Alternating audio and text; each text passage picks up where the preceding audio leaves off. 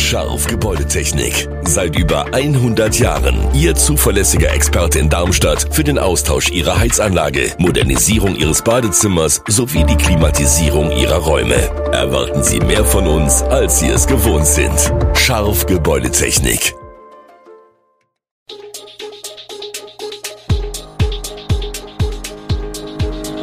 Gude, unser morgendliches News Update. Das Wichtigste aus Südhessen für Sie im Überblick. Guten Morgen aus Darmstadt an diesem 26. September. Ernst-Ludwigs-Platz in Darmstadt wird umgebaut, alarmierende Statistiken bei Darmstadt 98 und Lkw-Fahrer in Gräfenhausen streiken nicht mehr. Das und mehr hören Sie heute im Podcast. In Darmstadt steht eine umfassende Umgestaltung des Ernst-Ludwigs-Platzes an, über die die Stadtverordnetenversammlung am Donnerstag entscheiden wird. Die Maßnahme soll nicht nur die städtebauliche Gestaltung des zentralen Knotenpunkts verbessern, der Friedensplatz, Marktplatz, Fußgängerzone und Rheinstraße miteinander verbindet, sondern gilt auch als Klimaanpassungsprojekt im Rahmen der Schlaue Wasserstrategie der Stadt. Darmstadt ist eine der heißesten Städte Deutschlands und hat bereits Wärmeinseln erlebt, in denen Temperaturen von bis zu 50 Grad gemessen wurden. Um solche Temperaturen für die Einwohner etwas erträglicher zu machen, war ursprünglich eine Vernebelungsanlage geplant, die Passanten eine kleine Abkühlung hätte verschaffen können. Diese wurde nun jedoch aufgrund von Bedenken bezüglich Verkeimung und Umweltauswirkungen nicht als sinnvoll erachtet. Ein Trinkwasserbrunnen und andere Maßnahmen zur Verbesserung des Platzes sind weiterhin vorgesehen. Fälle von Vandalismus, Pöbeleien und Drogenmissbrauch. Seit vielen Jahren ist das Gelände am Hallenbad im Klein-Gerauer Weg in Weiterstadt ein Hotspot von Kriminalität. Schlägereien und Pöbeleien rufen dort regelmäßig die Polizei auf den Plan, sagt Weiterstadtsbürgermeister Ralf Möller. Die Stadt könne nicht viel tun, um die Vorfälle zu verhindern. In den vergangenen Jahren habe die Stadt einiges unternommen, um das Hallenbad nicht weiter zum beliebten Treffpunkt krimineller Jugendlicher und junger Erwachsener zu machen. Sitzgelegenheiten wurden entfernt, Sozialarbeiter suchen die Gruppen auf. Von der Idee, das Gelände mit einer Videokamera zu überwachen, habe die Polizei abgeraten. Doch nun gibt es Pläne, wie der Angstort in Weiterstadt sicher gemacht werden soll. Das soll mit einem Bauvorhaben geschehen. Perspektivisch soll an der Cafeteria des Hallenbads eine Außengastronomie entstehen. Belebte Plätze, so der Plan der Stadt, sorgten für mehr Sicherheit. Fünf Spiele, ein Zähler. Der Saisonstart ist aus Liliensicht nicht wie erhofft verlaufen. Beängstigend sei das gar nicht, befand Darmstadts Abwehrchef Klaus Giasula nach der 1 zu 3 Niederlage in der Fußball-Bundesliga gegen den VfB Stuttgart. Es gab Spiele, wo mehr drin gewesen wäre, meinte er. Nach dem Stuttgart-Spiel berichteten sowohl Giasula als auch Kapitän Fabian Holland nachher von zu viel Respekt, den ihr Team an den Tag gelegt habe. Diesen gelte es schnellstmöglich abzulegen.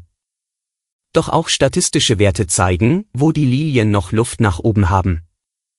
Ligaweit schneiden sie bei den gewonnenen Zweikämpfen, den Sprints und sogenannten intensiven Läufen am schlechtesten ab. Auch in Sachen Laufdistanz sind die Lilien Vorletzter mit 569 bisher zurückgelegten Kilometern. Platz 17 bei den gewonnenen Kopfballduellen unterstreicht, dass hier noch Luft nach oben ist. Denn gerade in puncto Laufbereitschaft und Zweikampfstärke sollten die Lilien als Aufsteiger mit begrenzten finanziellen Mitteln eigentlich die Kohlen aus dem Feuer holen.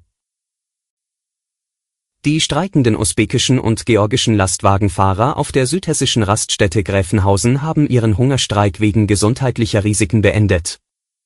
Dies sei auf ärztlichen Rat hin geschehen, sagte der niederländische Gewerkschafter Edwin Atema, den die Fahrer zum Verhandlungsführer bestimmt haben, am Montag auf Anfrage.